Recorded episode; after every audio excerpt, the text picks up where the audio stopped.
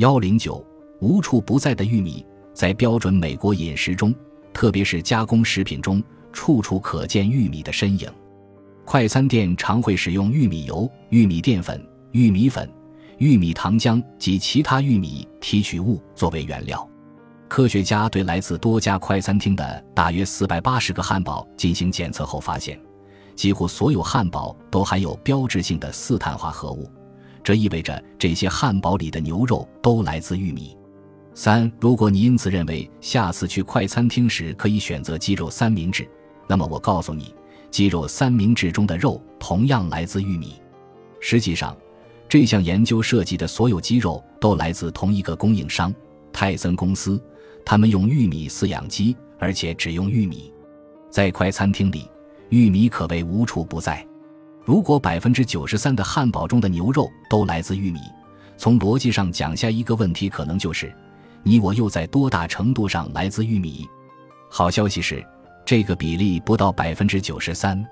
坏消息是，加州大学伯克利分校的科学家对普通美国人头发中的碳进行了检测。结果显示，其中百分之六十九的碳都来自玉米。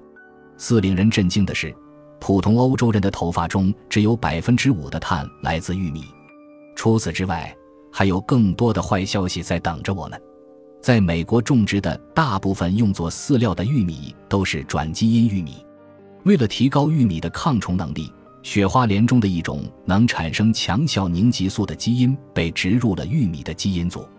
一旦含强效凝集素的转基因玉米被喂给牛、鸡和猪，而你又吃了这些动物的肉，凝集素就会进入你的体内。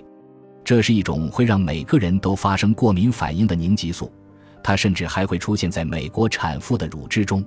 另一个严峻的问题是，转基因玉米会导致肌骨质减少和骨质疏松。六鸡之所以被圈养。原因之一是他们的饮食致使他们的腿变得脆弱易骨折，所以，如果你早上服用了治疗骨质疏松的药物，中午或晚上却食用了无骨鸡，你不妨套用那个经典的问题问问自己：到底是先有鸡还是先有骨质疏松？实际上，先有的是玉米。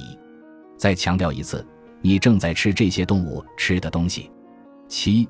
因为工业化养殖的家畜和家禽常被喂食抗生素，它们很可能成为多种耐药菌的宿主。美国人几乎每周都会听到肉制品火鸡因为引发致死疟疾而被紧急召回的新闻。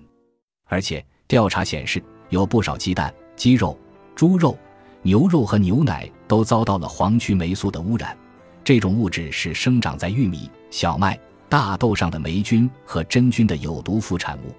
这种化合物对于动物和人类是有毒的，会导致基因突变和癌症。八用作家禽饲料的谷物和大豆特别容易受到黄曲霉素的污染。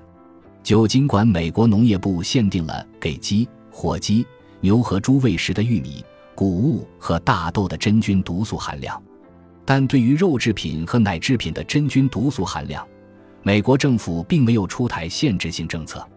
坦白地说。这些食物的黄曲霉素含量高得惊人，美国农业部似乎更关心动物对这些毒素的摄入量，而不是人类通过食用肉制品和奶制品摄入了多少毒素。下次当你点麦乐鸡套餐时，想想这一点吧：鸡肉和小麦粉会让你一次承受来自黄曲霉素的双倍攻击。本集播放完毕，感谢您的收听，喜欢请订阅加关注。主页有更多精彩内容。